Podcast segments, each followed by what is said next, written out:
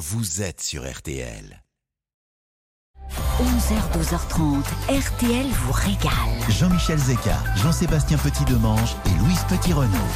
Bonjour à tous, on est ravis de passer la fin de matinée avec vous sur RTL dans ce qui est considéré à la radio ici comme le plus grand garde-manger de France.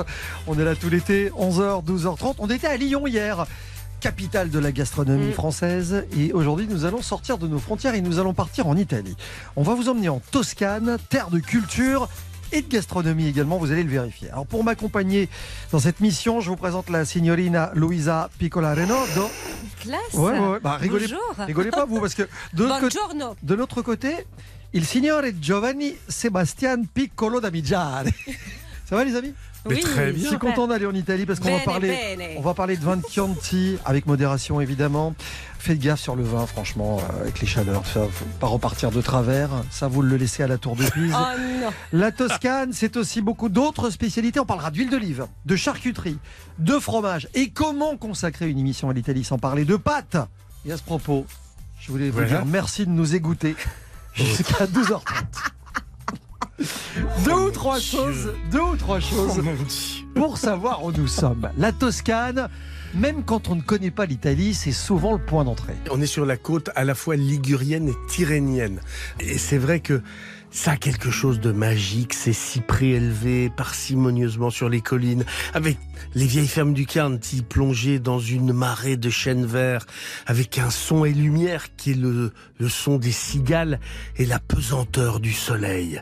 Les chemins de terre poussiéreux, comme ça qu'on voit au loin quand la voiture avance, pour aller vers une chapelle romane qui est faite de murs de pierre sèche. C'est une région qui parle autant à l'esprit, à l'imaginaire qu'au corps. Et euh, ce décor a beau être planté de cette manière, il faut être un artiste pour donner, pour magnifier cet esprit et cette Toscane. Et c'est vrai que elle a jamais manqué d'artistes, surtout à la Renaissance, avec ses peintres qui ont su capter et mettre en valeur l'essence des paysages. Bah oui, on peut les retrouver à Florence, Sienne, Pise. C'est vraiment des exemples, on va dire, évidents d'un art toscan florissant entre le Moyen Âge et la Renaissance. Il y a peu d'endroits quand même dans le monde qui peuvent se vanter d'une concentration aussi dense de chefs-d'œuvre et de génie. Giotto, Michel-Ange, Botticelli, Dante, Machiavel. Elle, elle de- progresse rapidement, c'est bien.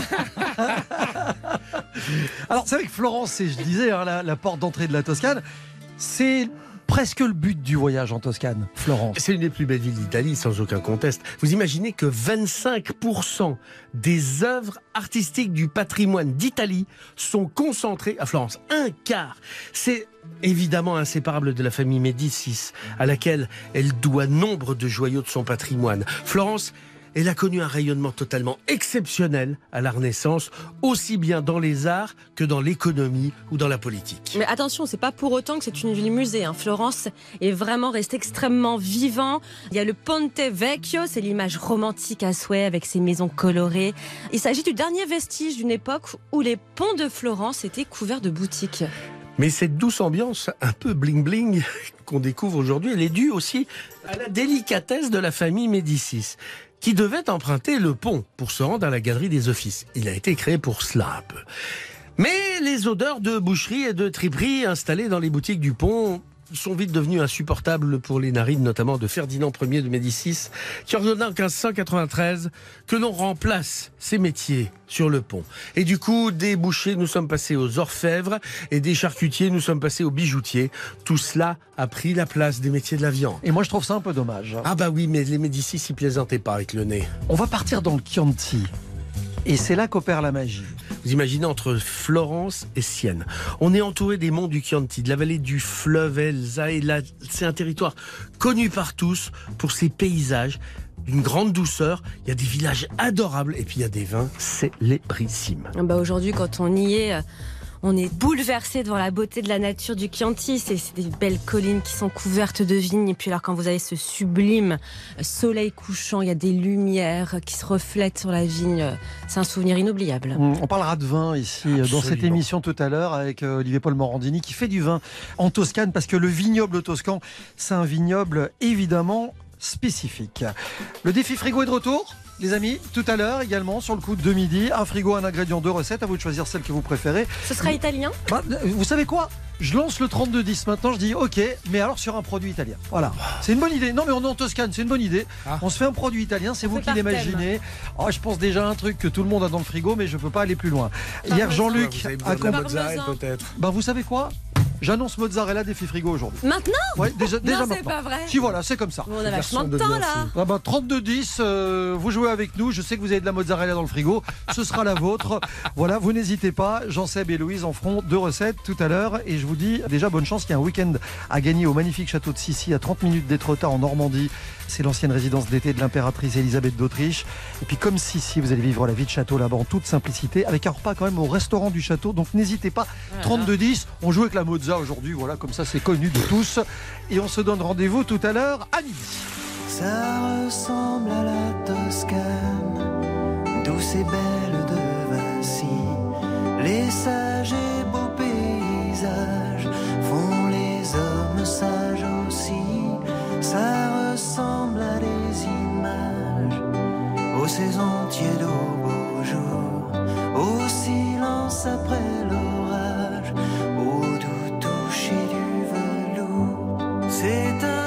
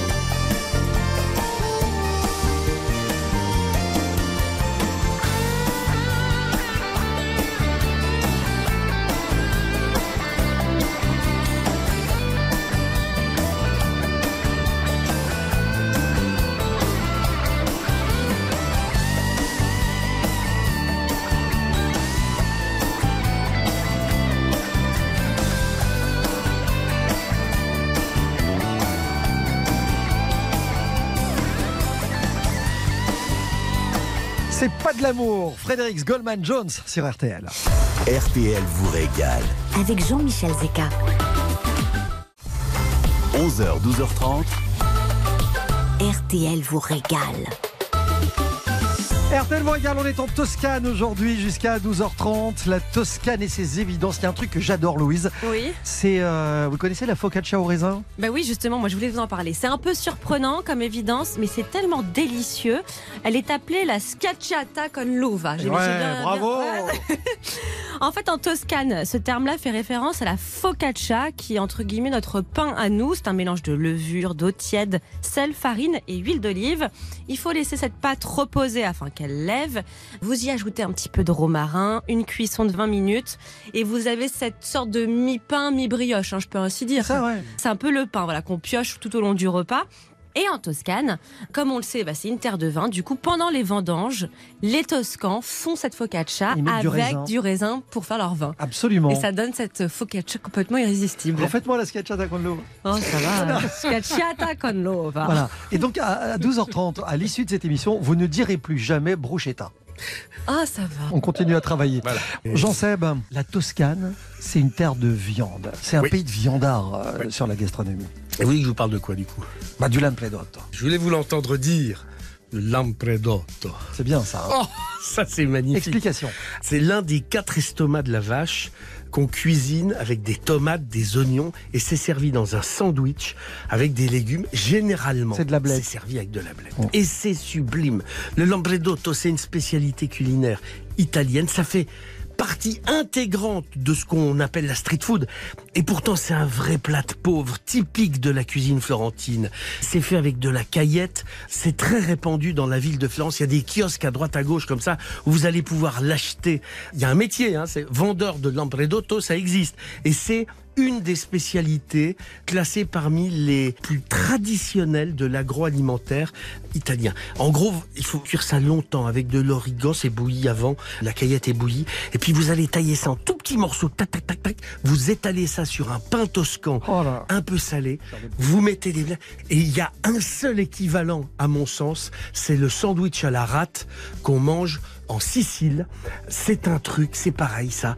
Vous avez une boulangerie qui fait ça. Et le sandwich à la rate, il faut oser. Mais une fois qu'on a osé, on ne peut pas revenir On en y arrière. retourne. Tellement c'est génial. Ouais, c'est vrai. Ça C'est fait, sublimement ça fait partie bon. de ces trucs, de ces souvenirs de vacances, si vous avez eu la chance d'en passer parfois en, en Toscane. Parliez de la Sicile. J'ai le même truc avec euh, le truc qu'on mange en Sicile le matin. Cette espèce de petite brioche avec le granité au citron, qui est une pure merveille. RTL vous régale, vous emmène en Toscane. Nous sommes au cœur de l'Italie, avec une cuisine absolument exceptionnelle. On va grignoter, on va découvrir, on va vous servir du vin toscan dans quelques instants. Allez, c'est bon, c'est gros, c'est gras. Voici le Fat Laris Band sur RTL. Yeah. You wanna know? Act just like, act just like you know. Whoa, you just ought to know. Yeah.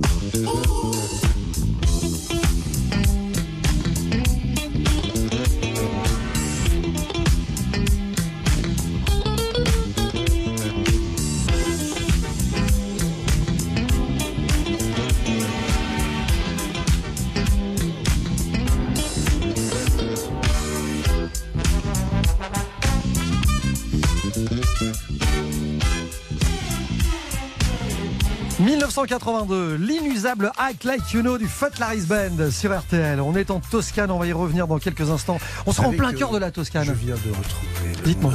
C'est les brioches con il tuppo. Ah oui, c'est ça, avec le granit Avec- dont je parlais. voilà. Bon, on revient en Toscane. On sera à Sienne dans quelques instants. Qu'est-ce que c'est beau, les hauteurs de Sienne, etc. Et puis on aura avec nous Monica Luciani de la Casabini à Paris. Sa cuisine, c'est de la radio, c'est RTL vous régale et c'est tous les jours 11h, 12h30. Ciao. Jusqu'à 12h30, RTL vous régale avec Jean-Michel Zeka. 11h, 12h30, RTL vous régale. Jean-Michel Zeka, Jean-Sébastien Petit-Demange et Louise Petit-Renaud. Je vous le disais, on va partir sur l'une des plus belles destinations de la Toscane, c'est la ville de Sienne. On est en plein cœur de la Toscane, Sienne qui, qui se révèle être une ville absolument somptueuse. Elle est médiévale. Elle a des ruelles sinueuses, un peu pentues, entourées de hauts murs qui réservent quantité de surprises pour qui prend la peine de s'écarter du centre historique afin de découvrir les jardins, les fontaines, la douce et bucolique campagne siennoise, même à l'intérieur de cette enceinte moyenâgeuse. Tout s'ordonne comme généralement dans les vieilles villes italiennes, autour d'une majestueuse place. La Piazza del Campo, c'est une place inclinée en forme de coquille Saint-Jacques. Vous avez la Torre del Mangia, qui est le sémaphore éternel perdu au beau milieu d'une marée de tuiles latines. Et puis Sienne, c'est aussi une ville extrêmement riche d'histoire. D'abord, elle a été marquée par la domination des Médicis, puis des Habsbourg-Lorraine. Ensuite, Napoléon a mis son grain de sel là-dedans. Le Duomo, imposant par ses dimensions, construit au plus haut de la ville, s'est imposé comme le monument emblématique et sans doute la cathédrale toscane la plus emblématique qui soit. L'édifice est intégralement revêtu de marbre, en bandes alternant clair et sombre à l'image des couleurs de la ville qui sont le blanc et le noir. Et puis il y a une ornementation foisonnante. Vous avez des œuvres d'art à n'en plus finir, comme dans tout le reste de la Toscane, j'allais dire. C'est impossible de visiter Sienne sans faire une halte à la Pinacothèque nationale. C'est un musée d'une richesse incroyable. Il faut pas rater le retable des Carmes, qui est le chef-d'œuvre de Pietro Lorenzotti. On reste bouche bée en face de cela. On pourrait prendre tous les adjectifs, tous les superlatifs de la langue française et de la langue italienne additionnés. Je ne suis pas certain qu'on arrive à décrire la beauté de Sienne. Si vous avez la chance de passer par Sienne à ce moment-là, il y a une fois dans l'année un moment exceptionnel auquel il faut assister, c'est le Palio de Sienne. Euh, Vous parliez de la Grand Place, etc. Et c'est sur cette Grand Place que Voilà. s'articule une course de chevaux, mais qui est absolument spectaculaire. Il faut voir ça au moins une fois dans sa Si vie. vous n'avez pas la chance, vous allez voir euh, un des derniers James Bond, enfin dans la série de Daniel dans- Craig. ouais. La scène d'introduction, ça se passe pendant le palio. Vous voulez que je vous présente Monica Luciani? Bah oui. ah bah Ah Parce oui. qu'elle elle est là euh, au téléphone. Bonjour Monica. Bonjour. Bienvenue sur RTL, Monica Luciani. On va parler de la Casabini à Paris, dans le 6e. L'histoire de ce restaurant, on la doit à Madame Bini, hein, qui travaillait dans la mode, qui un Tout jour en a eu euh, assez d'aller dans des restaurants pseudo-italiens à Paris. Encore aujourd'hui, il y en a, je les citerai pas. Mais elle, elle s'est dit à l'époque, qu'à ça ne tienne, je vais ouvrir mon propre restaurant aux allures de Toscane, dans le 6e arrondissement parisien. Et ça a fonctionné au-delà de ses espérances. C'était un restaurant qui était fréquenté par des gens comme Mastroianni, euh, qui venait accompagner au bras de Catherine Deneuve. Et puis vous, vous êtes arrivé là, vous veniez de Toscane, il y a 25 ans. Vous veniez faire un stage là-bas, je pense? Exactement, je devais rester deux mois et au final, je suis tombée amoureuse et de la Casabine et de Paris. Mais qu'est-ce qui a fait que vous tombiez amoureuse de l'endroit? De Paris, je peux comprendre, hein, mais euh, de la maison en en question. fait, euh, de la maison, parce que j'ai trouvé exactement la Toscane euh, à Paris, dans le sens que euh, les produits sont portés directement pour nous. euh, C'était comme une famille, en fait, euh, qui ressentent les clients aussi. Donc, euh, Vous me dites, j'ai retrouvé la. Toscane quand je suis arrivé là. C'est quoi la cuisine Oui. toscane? Je disais il y a quelques instants, euh, ça faisait un peu cliché, mais que c'était une cuisine un peu de viandard. C'était des grands mangeurs de viande, des consommateurs de gibier, Oui. etc. Mais c'est pas que ça. c'est comme toutes les, les autres régions d'Italie. En fait, il y a, vous avez en Toscane, vous avez la côte, donc euh, vous avez plus de plats de poissons. Et après, il y a les terres. Dans les terres, il y a les gibiers, il y a les viandes, il y a des soupes, des haricots, euh, des légumes et tout le reste. Alors justement, Et quels c'est sont une cuisine à la base, c'est une cuisine assez pauvre, c'est paysanne. Euh, et après, ça a été euh, en évolution sous ce sens-là. On parlait du Lampredotto il y a quelques instants. Quelle est pour vous l'incarnation de la cuisine pauvre qui fait le succès de la cuisine toscane? Est-ce qu'il y a d'autres exemples à votre Bah, la cuisine familiale, c'est surtout euh, des produits qu'on a souvent dans les jardins de la maison ou aux alentours. Et une cuisine qui est euh, en fait pauvre parce qu'on utilise, voilà, les lampredotto par exemple, c'est un troisième choix de viande, c'est l'estomac de la bête. Donc, euh, ils ont essayé de l'améliorer, de l'agrémenter avec une sauce verte à base de persil pour donner un petit peu de fraîcheur. C'est, la viande est cuite dans un bouillon et elle est servie dans un sandwich. C'est comme de la street food, quoi. Hum, C'est ce qu'on disait, ouais. Qu'est-ce qui a fait la célébrité de la Casabini Les plats emblématiques du restaurant, les plats toscans fétiches, c'est quoi? Madame Bini, elle faisait le peposo, que c'est un mijoté de bœuf qui est cuit avec de l'ail, du poivre et du vin rouge. Oh là là. Il est mijoté Ouais, ouais. longuement. Je vois très bien. Et alors, vous voyez le cartilage de la viande qui donne ce liant à la Exactement. sauce à un moment donné. Et quand vous posez votre couteau sur ce morceau de viande, si elle est bien cuite, elle, s'ouvre comme ça, juste au contact du couteau. Voilà. Il y a quoi d'autre euh, comme plat euh, au restaurant? Alors, au restaurant, on fait des gnudi, c'est euh, la farce des raviolis sans la pâte, qui sont servis, que c'est des boulettes de ricotta épinards, un œuf, un peu de noix muscade et du parmesan. Et on sait que c'est cuit quand ça remonte à la sont à surface. Exactement, c'est comme des gros gnocchis et ils sont servis après avec du beurre à la sauce. Après, vous avez, euh, il y a plein de plats que Madame Bini faisait. Par exemple, là, il a amené les crostoni, vous savez, les pains grillés avec de la mozzarella fondue avec plusieurs ingrédients dessus. C'est celui que les préférait Monsieur Mastroianni, c'était à l'anchois au cap. Avec de la mozzarella fondue et après on, on mettait un crème d'anchois et cap qu'on préparait euh, en achetant tout ça et on mettait ça sur la mozzarella fondue et les pains croustillants. Je pense qu'on a bien Après- compris la philosophie de la maison. hein. vous voyez où on est, quoi. Alors, il faut expliquer quand même, euh, Monica, qu'il y a une dizaine d'années, victime du du succès du restaurant, il y avait beaucoup de gens qui se présentaient, qui attendaient leur table. Et pour, Exactement. et pour les faire patienter, vous avez eu une idée assez géniale, c'est que vous avez ouvert un bar à vin juste à côté. On va parler de vin dans quelques instants avec un invité dans cette émission. Le vin toscan, pour vous, c'est quoi? Les rouges, Ah voilà. Ah, les vins rouges, les bons vins rouges, les vins de, par exemple, vous avez les vins du Chianti, du côté des Siennes, que vous parliez des Siennes tout à l'heure. Les Chianti, les collines euh, qui sont autour des Siennes, ils sont un très bon Chianti, entre Sienne et Florence.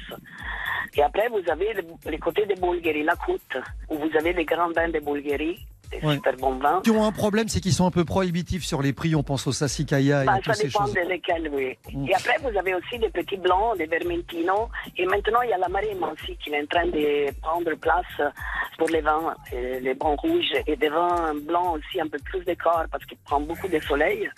Ils sont très, très bien aussi. Monica Luciani, la Ah, Casabini à Paris dans le 6e. On va venir vous voir pour goûter les nudes. ah oui. Voilà, moi je vous le dis. Avec fait plaisir, envie. je vous attends. Euh, Merci Monica. Luciani. Merci. Casabini, 36 rue Grégoire de Tours, Paris 6e. Merci beaucoup, bel été à vous, belle fin d'été même. Dans un instant, Louise Petit-Renaud, Oui, cuisine un tube, exactement. Comme depuis le début de l'été. au Mexique, fin des années 87. Allez, on sort les sombreros et, et on s'attelle à ça dans un instant. A tout de suite sur RTL. 11h, 12h30, RTL vous régale. Jean-Michel Zeka. 11h, 12h30 RTL vous régale. avec Jean-Michel Zeka. Louise Petit-Renaud cuisine un tube et accompagne ce tube d'une recette. Ouais, bah, je suis bien contente que vous ayez gardé vos sombreros. On part au Mexique Allez, c'est parti. On part l'année 1987.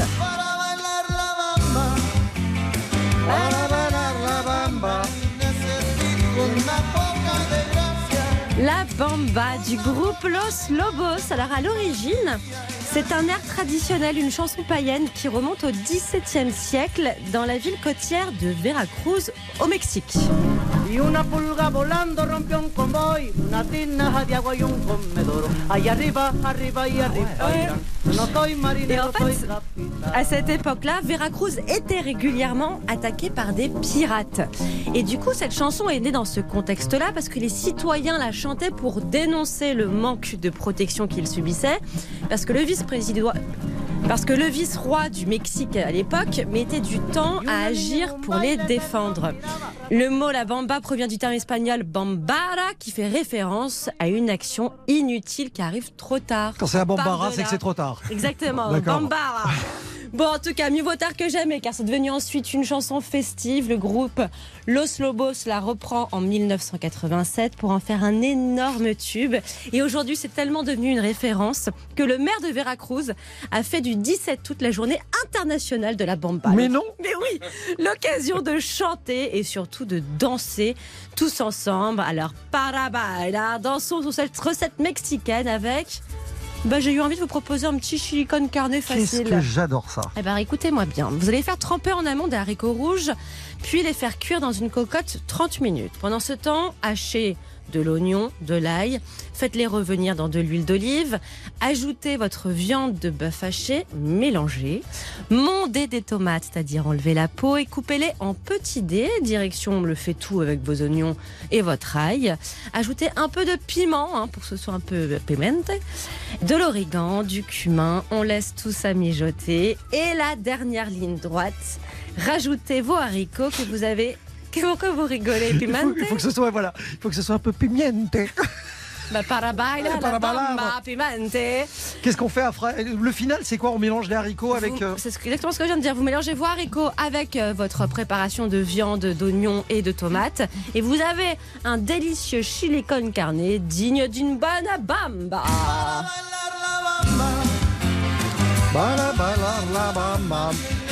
Il s'appelle Alessandro Melan. Il est le créateur d'une euh, expérience italienne qui s'appelle Dolce Vita. C'est une agence qui est spécialisée dans le tourisme toscan. Il est l'invité d'RTL vous régale et ambassadeur de la Toscane pour RTL d'ici quelques minutes.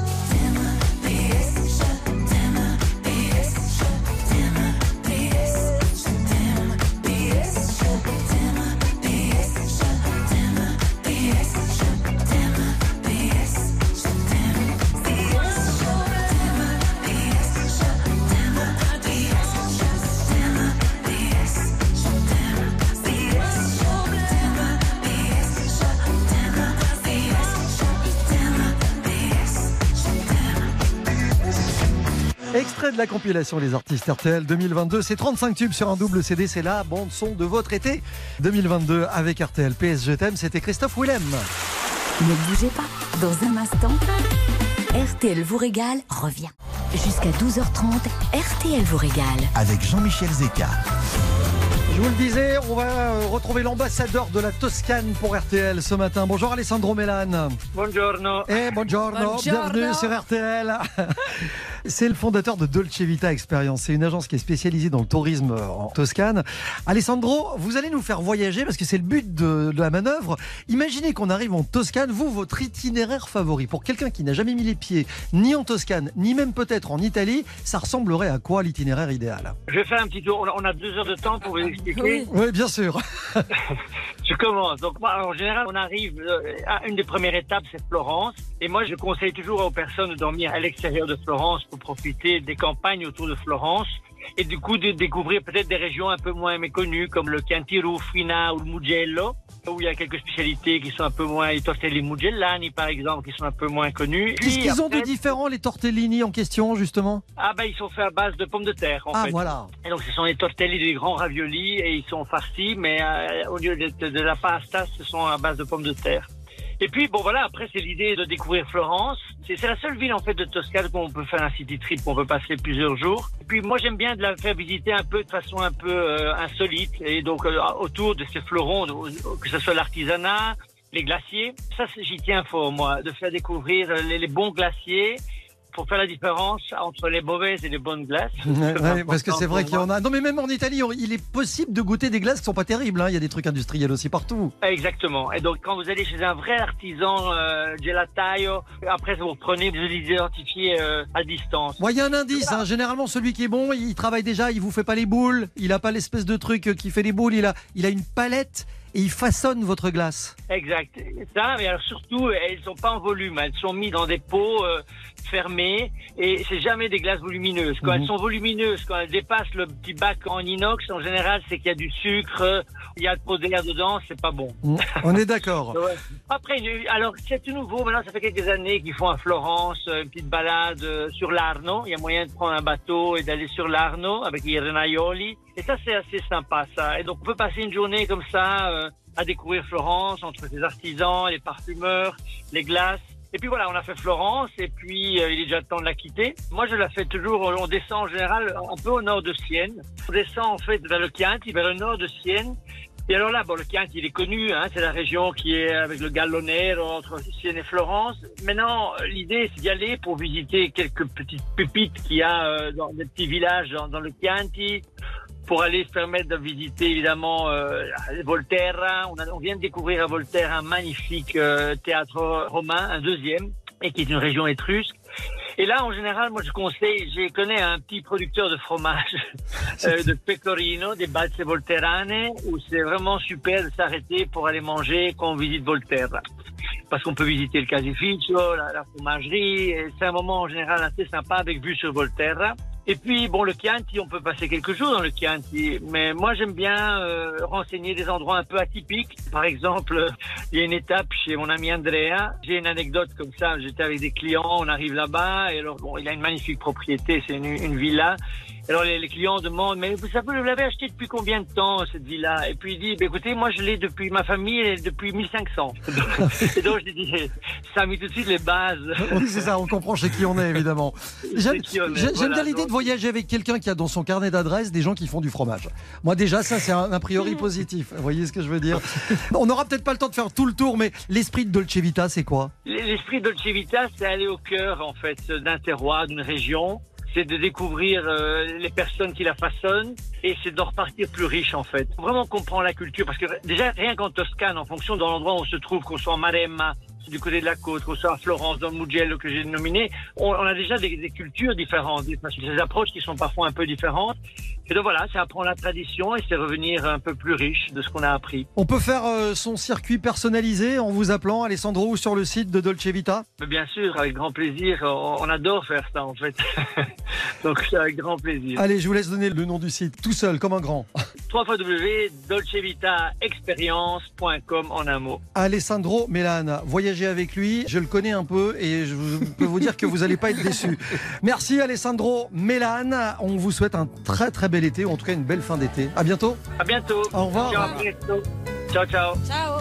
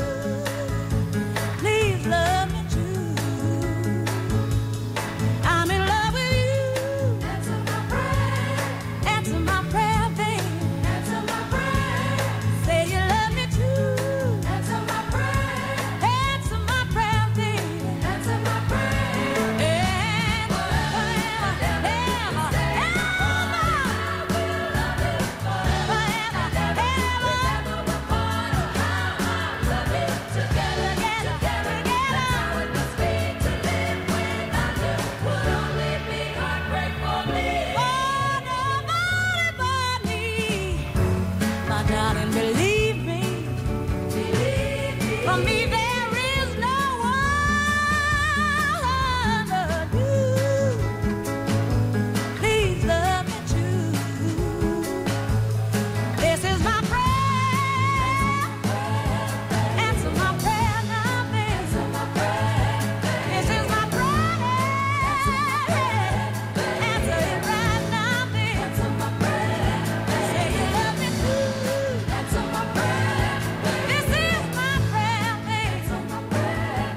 68, I say a little prayer d'Aretha Franklin parce que la Toscane c'est comme une douce prière.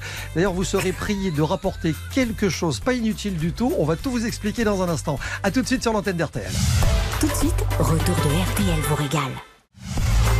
Jean-Michel Zeka jusqu'à 12h30. RTL vous régale. C'est comme un rêve. On est en Toscane J'ai aujourd'hui. pris le panier. Dans RTL vous régale. Elle a son petit panier Elle est prête à ce qu'on le remplisse? Oui, la petite robe à fleurs. absolument rapporter de l'huile d'olive toscane. C'est un pur bonheur, c'est une merveille. Oui, l'huile d'olive nouvelle de Toscane, c'est tout simplement exceptionnel. hein. La nouvelle huile pressée arrive en novembre et c'est un bijou pour les papilles. Elle est presque verte fluo, elle pique un petit peu et surtout elle parfume mais à merveille vos plats. Le top, si vous y êtes, c'est de vous arrêter pendant une virée dans le Chianti chez les petits producteurs. Vous pouvez la goûter, vous pouvez comparer, vous pouvez choisir celle que vous voulez particulier ou carrément toutes les prendre. C'est un bonheur ça. Vous goûtez avec des petits morceaux de pain comme ça Oh, qu'on trempe. Non, la cuillère. Oui, ou à la cuillère, mais, mais moi, un, petit- un bon petit morceau de pain quand même, c'est pas mal. Il y a du cuir en Toscane aussi, Jean-Seb. Absolument, les tanneries de cuir en Toscane font partie des grandes spécialités artisanales puisque elles font partie des meilleures du monde. Ça n'a rien d'étonnant que les grandes maisons euh, de Fendi à Marc Jacobs viennent chercher leur cuir en Toscane. Ils viennent chercher la matière première pour des sacs, pour des accessoires. Et puis, Dieu merci, vous avez quand même des petits artisans, des petites maroquineries comme celle à, à Florence de Dimitri Villoresi qui fait des petites pochettes. Il fait également des bandoulières. C'est pas donné, hein. C'est artisanal. C'est artisanal, mais c'est très beau. Voilà. Et ça, alors, c'est peut-être pas le même produit, mais si vous voulez les payer nettement moins cher, il y a de très jolies choses accessibles aussi sur les marchés florentins. Qu'est-ce qu'on rapporte d'autre? Il y a un magasin d'herboristerie aussi. À Bizzarri, ça c'est à Florence, c'est une herboristerie essence naturelle. Ça existe depuis 1842. Déjà, rien que la boutique vaut le coup parce qu'il y a des petits flacons partout alignés sur des étagères séculaires. Vous allez rester dans cette boutique totalement épaté. Vous serez pas agressé. Enfin, si vous avez de l'odorat délicat, ça peut être agressif, mais c'est un royaume de senteurs. Et puis vous allez même pouvoir y aller pour qu'on vous concocte une Sur mesure, hein. sur mesure, en fonction d'un questionnaire que vous remplirez, et ça vous ira parfaitement. Bon alors moi j'ai mon petit panier, qu'est-ce que j'ai sur la tête? Un borsalino, Eh je bah parie. oui, Ah, bah, j'adore. C'est quand je suis partie à Florence, il y a la boutique Borsalino là-bas. Ça mérite vraiment qu'on s'arrête parce que juste pour voir cette boutique qui est un spectacle, qui est très belle, qui donne sur le Mercato Nuovo, qui est un endroit où vous pouvez prendre un café. Alors attention, je préfère vous prévenir, le café que vous allez payer en certain prix.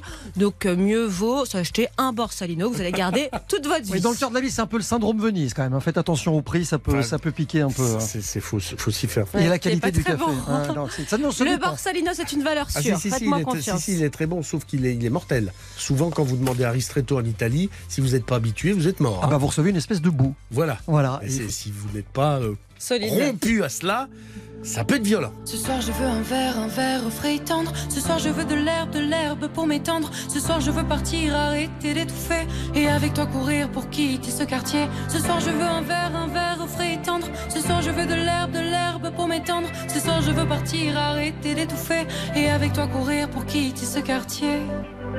Oh notre nuit sera au green, dream, dream. Au green, dream, dream. Loin des particules fines. Oh,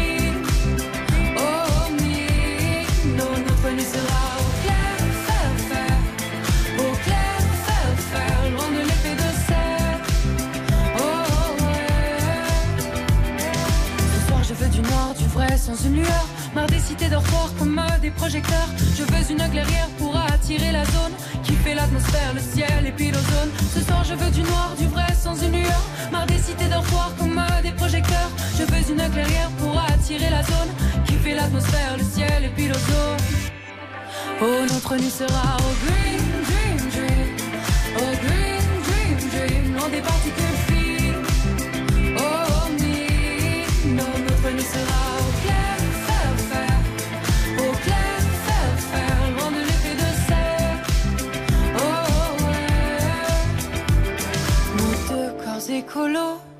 apaiseront la terre et mettront à zéro tous ces cons qui sont fiers.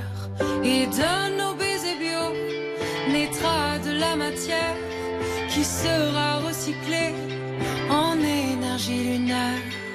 Green dream dream, oh green dream dream, loin des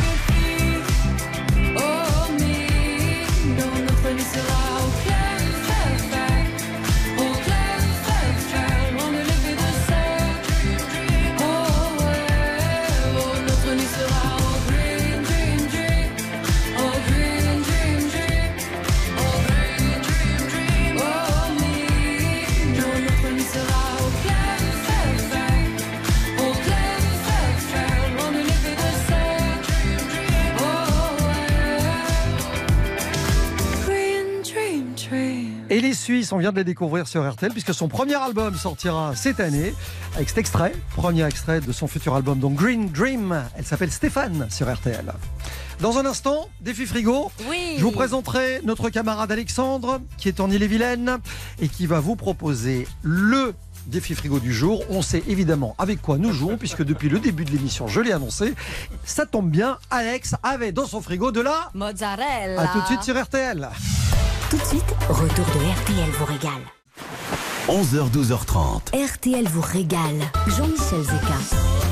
Et c'est rien de dire qu'on vous régale parce que tous les jours, depuis le début du mois de juillet, on vous offre en plus en prime, c'est le paquet cadeau, hein, c'est le bonus de l'émission d'RTL vous régale. On vous offre deux recettes originales sur base d'un ingrédient, la mozzarella aujourd'hui avec Alexandre en Ille-et-Vilaine. Bonjour Alexandre. Bonjour, comment allez-vous? Ben, très très bien, on est ravis de vous avoir avec nous.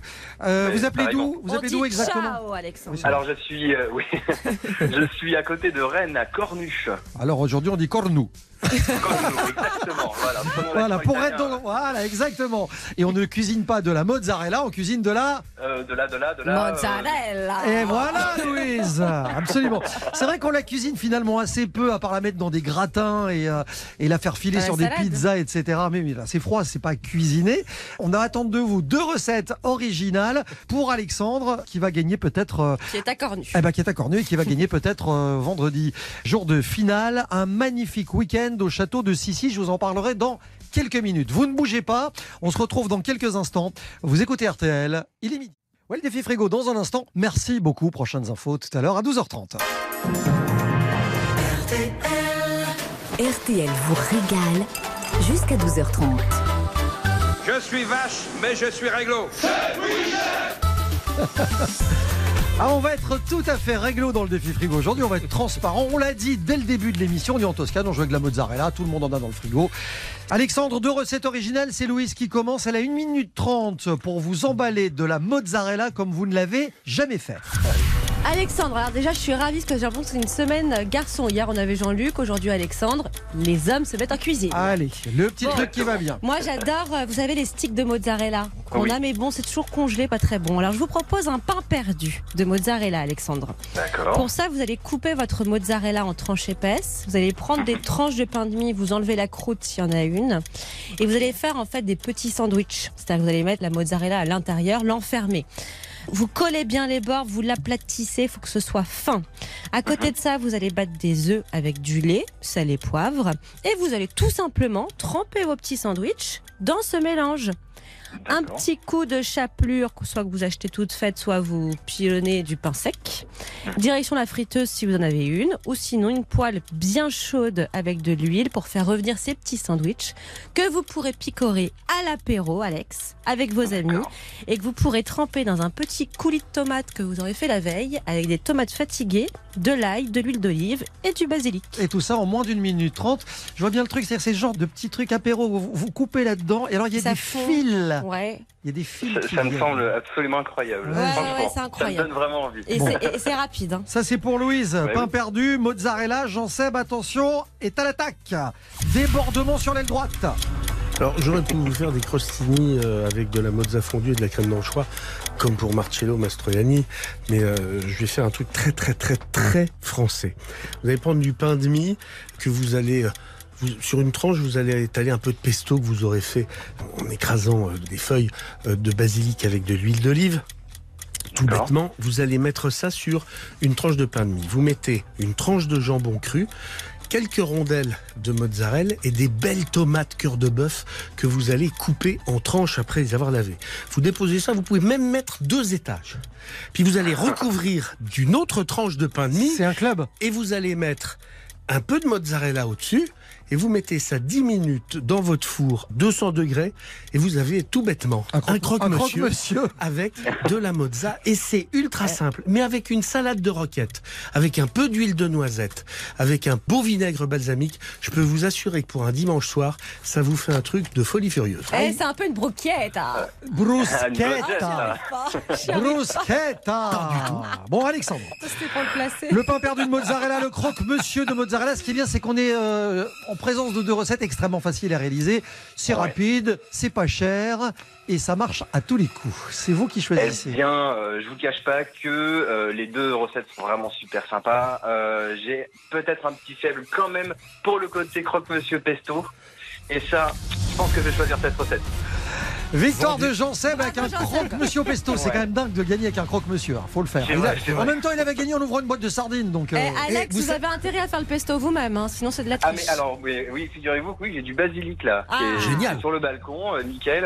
Comment vous Je- faites votre pesto, Alexandre Eh ben, je, alors, euh, je prends donc je pile donc le, le basilic, je mets des petits pignons de pain, euh, un petit peu d'ail et d'huile d'olive, tout simplement. Ouais, c'est bien. Voilà, Ah, mais voilà. vous cuisinez Et le basilic, tranquille, parfait.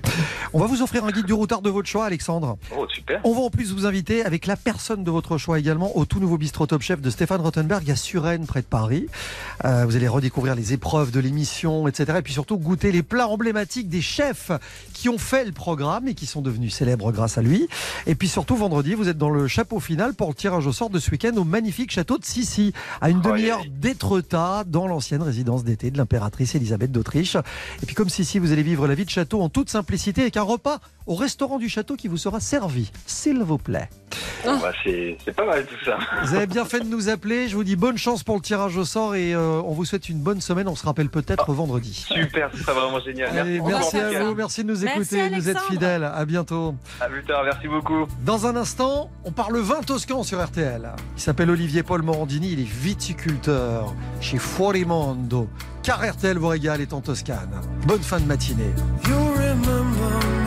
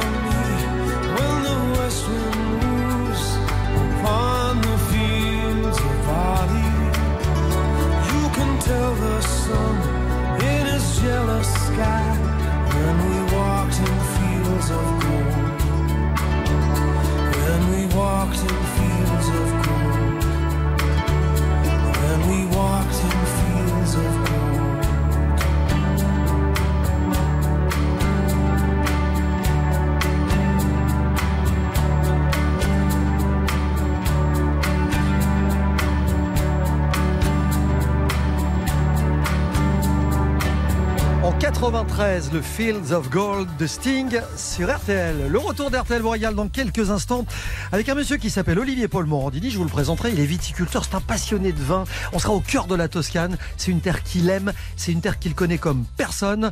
A tout de suite dans RTL vous régale. Ne bougez pas. Dans un instant, RTL vous régale revient. 11h, 12h30. RTL vous régale. Avec Jean-Michel Zeka. Au cœur de cette merveilleuse Toscane, en plein mois d'août sur RTL. Bonjour Olivier Paul Morandini. Bonjour Jean-Michel. Bienvenue sur l'antenne d'RTL. Je suis ravi que vous soyez avec nous parce qu'on va parler de vin toscan. Euh, votre histoire, elle est assez euh, singulière. Et je précise, hein, vous êtes belge, vous êtes d'origine italienne. Vous vous êtes lancé dans la viticulture il y a quoi? Il y a une dizaine d'années? Oui, 13 ans en fait. L'idée, elle part d'où? Je crois que ça commence en 2010 sur des terres près de la Méditerranée. Vous regardez l'île d'Elbe, le Cap Corse, et vous décidez de faire euh, pas un pied de vigne, mais un pied de nez à la tradition. Expliquez-nous. Oui, en fait, je suis un, ce qu'on appelle un, néo-vigneron, donc euh, j'ai une carrière, une vie avant euh, d'être apprenti vigneron. Et ici, on est sur une, une terre d'assemblage. Traditionnellement, la, la Toscane, à part deux appellations qui, dans le cahier de charge, demandent des vins en monocépage, tout le reste de la Toscane, c'est une culture d'assemblage. Et l'assemblage, pas en chai, mais bien avant, il commence en vigne, donc c'est- ce qu'on appelle la complantation. Donc en fait, il y a, il y a une centaine d'années, toutes les vignes étaient complantées d'une dizaine, quinzaine de cépages différents ensemble. Et quand j'ai commencé mon parcours euh, d'ignorant, on m'a dit voilà, c'est euh, la vigne, c'est comme ça, c'est des assemblages, c'est de la complantation, on vend en même temps et on sort des vins d'assemblage. Et moi, ne comprenant rien, mais voulant comprendre ce qu'était la tradition, j'ai tout défragmenté et je suis reparti de la base.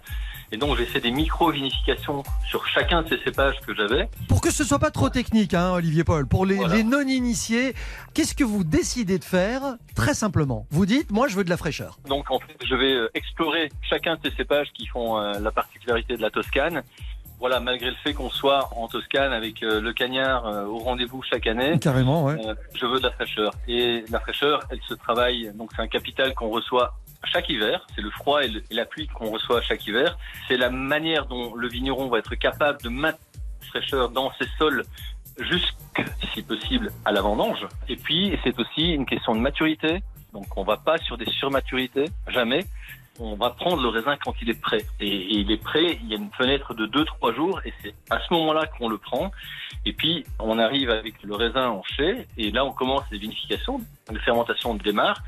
Et en fait, je fais des, extractions très courtes et des contacts peau liquide qui sont très courts, justement parce que plus on fait de l'extraction, plus on va enlever cette fraîcheur. Donc en fait, la particularité que l'on prête à mes vins, c'est d'avoir paradoxalement à ce qu'on imagine en Toscane avec des vins un peu bodybuildés qui sont euh, très structurés, très capiteux, chaleureux, solaires. Ici, on est sur de la fraîcheur. Ouais, voilà, c'est ça l'idée, c'est d'aller chercher de l'élégance, de l'équilibre. Je dis pas que les vins toscans autres que les vôtres sont pas élégants, c'est pas ça. C'est juste que c'est une autre manière de faire et qu'il y a un vrai public pour ça aujourd'hui aussi, même en Toscane. C'est vrai que c'est une tendance que l'on voit euh, au niveau mondial. Bah, je pense que les goûts, ça suit des cycles. Et on est arrivé au bout d'un cycle où les vins trop extraits, trop lourds, on s'en est un petit peu fatigué. Et pour l'instant, on a entamé un, cycle où le public demande de la fraîcheur sur des vins légers, mais aussi sur des vins plus structurés.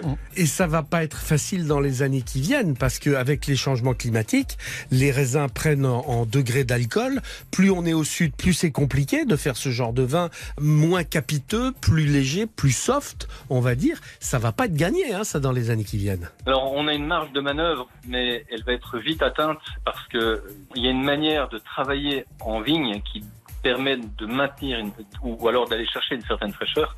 Mais c'est clair qu'avec le changement climatique et les chaleurs auxquelles on est confronté, euh, il va falloir se réinventer. Oui. Mhm. Il travaille pas qu'avec des tonneaux, Olivier Paul, il, il travaille avec des tonneaux, mais aussi avec des amphores, par exemple, des amphores de terre cuite. Oui, moi je n'ai plus de barrique. J'ai fait un long voyage, hein, j'appelle ça mon, mon voyage en forêt. Donc il y a une empreinte qui est donnée par l'ADN de la forêt. J'ai obtenu des résultats qui étaient géniaux, les gens étaient ravis, mais je veux encore plus de fraîcheur. Donc j'ai abandonné le bois et je suis parti sur le grès. Merci Le Bois, bonjour Le Gray. Et alors c'est pire que ça. Pour terminer, euh, Olivier Paul, je pense qu'il y a un projet qui consiste aujourd'hui. C'est né d'un dîner avec un exploitant de carrière de marbre en Toscane et un certain Yannick Aleno. C'est de faire une cuvée dans des contenants en marbre. La, la première soirée après le confinement, donc la première soirée de déconfinement. Je vois bien, on était bah, contents. Hein. Et donc, on parlait de fraîcheur, je parle de verticalité. Moi, j'aime avoir de la verticalité en bouche, euh, qui souligne cette fraîcheur. Et puis à un moment, Yannick dit euh, mais pourquoi on ferait pas un vin dans, dans le marbre? Le lendemain, on revient sur cette idée un peu folle et on, on la prend à la lettre. On est allé euh, prendre euh, un marbre blanc de Carrare, un bloc de 37,8 tonnes. On en a fait deux œufs qui répondent au, au- au nombre d'or de 17 hectos chacun. On, est- on en est où? Ça veut dire que le vin est toujours dans ses œufs en marbre? Non, non, non, il a été mis en bouteille euh, le 30 novembre dernier. D'accord. Et il sera présenté euh, chez Yannick Aleno euh, lors d'un déjeuner de presse en, en septembre. Ça donne quoi, euh, Olivier Paul? Le marbre est un révélateur de grand terroir. Donc en fait, je pense que ça ne va pas fonctionner pour des petits vins, des petits terroirs. Le marbre, c'est une bataille. Hein. C'est pas comme le bois où on arrive dans une petite couchette euh, chaleureuse.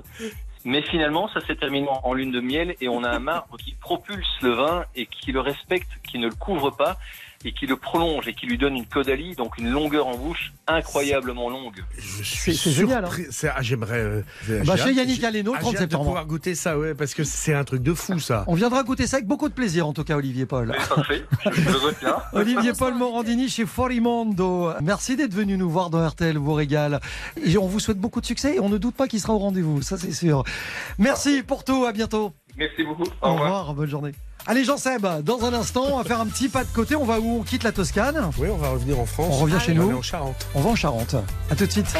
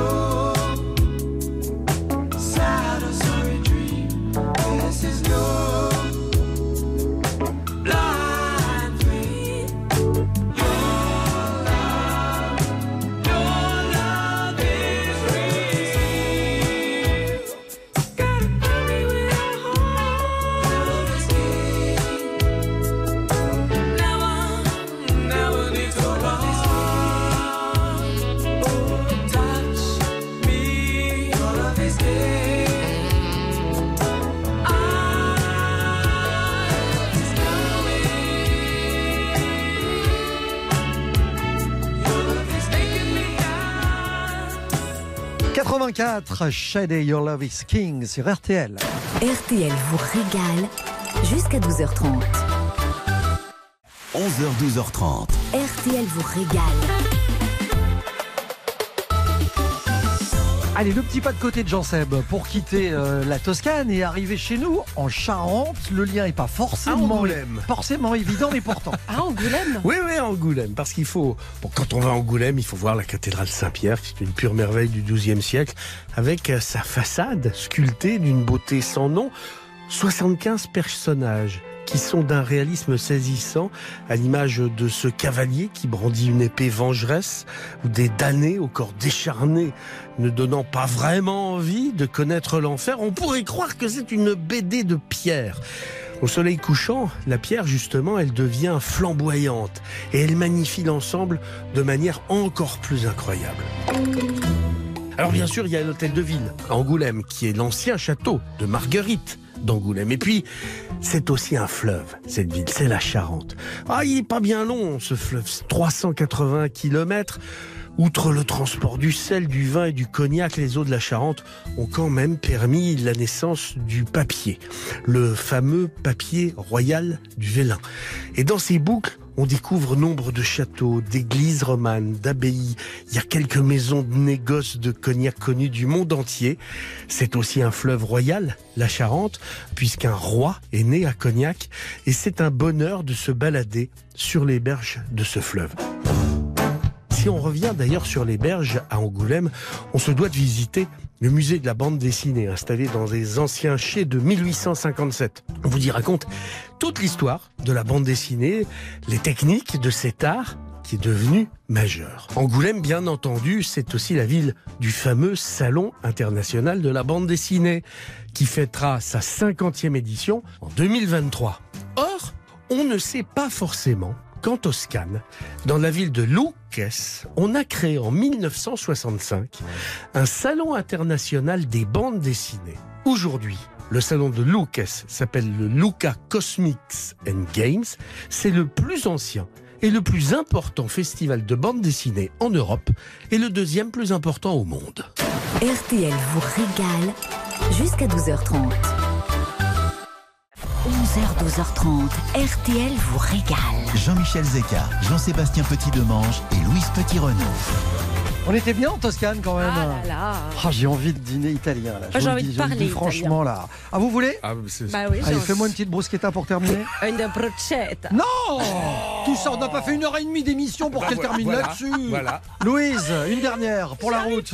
Une bruschetta. Une bruschetta. Merci beaucoup. On a, visité, on a visité Florence, on a visité Sienne, on est passé par Pise, on s'est perdu dans le Chianti, on a goûté de la focaccia au raisin, du lampredotto, il y a eu un parfum d'huile d'olive, on est allé à la Casabini, on salue Monica d'ailleurs, Alessandro Melan de la Dolce Vita Experience, et puis euh, des défis frigo aujourd'hui avec des airs d'Italie, sous des airs surtout de mozzarella filante. Mozzarella. On aura même appris aujourd'hui qu'on pouvait faire du vin toscan dans du marbre.